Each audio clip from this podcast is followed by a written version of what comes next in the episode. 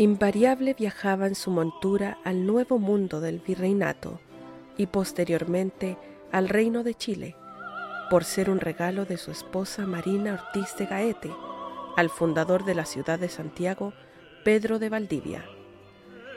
De esta imagen deploraba una profunda protección, dado a que los conquistadores españoles atribuían a ella las primeras batallas ganadas entre los españoles e indígenas. Posteriormente se le crea una ermita en su nombre, la ermita de la Virgen del Perpetuo Socorro, y de esa manera poder honrar a esta advocación de la Virgen María. Al llegar los primeros cinco frailes franciscanos a Santiago, solicitan al cabildo de la ciudad utilizar la ermita como su hogar, lo que fue concebido bajo la promesa de nunca quitar a la Virgen de su celestial altar, promesa que persiste hasta el día de hoy. Finalmente, debido a la gran devoción entregada a la Virgen, ocurre su nombramiento como patrona de Santiago el 15 de abril de 1645. Aunque de autor desconocido, se presume que la escultura viene de Nápoles, Italia, siendo esta de fabricación europea. Hecha en el siglo XVI y por ende una de las imágenes religiosas más antiguas de nuestro país, se caracteriza por ser una imagen de tres cuartos de bulto de alrededor de 30 centímetros. De madera tallada, encarnada y estofada, un estilo artístico muy común en la época llamado madera policromada, muestra una figura que corresponde a una femenina de cuerpo entero y de pie con sus manos extendidas en expresión de bienvenida, y su base es de bol de Armenia, con láminas de pan de oro. Viste un traje de color rojo sobre dorado, con motivos florales en la parte baja. Sin embargo, actualmente se encuentra con vestido y capa de raso, peluca de cabello natural, corona metálica y con el niño Jesús en su mano.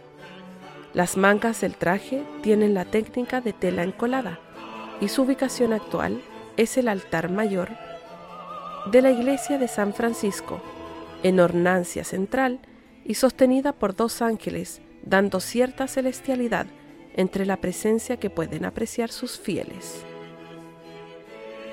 La Virgen no siempre ha estado en su altar y de todos los registros podemos decir que por lo menos ha bajado en cuatro ocasiones de forma oficial.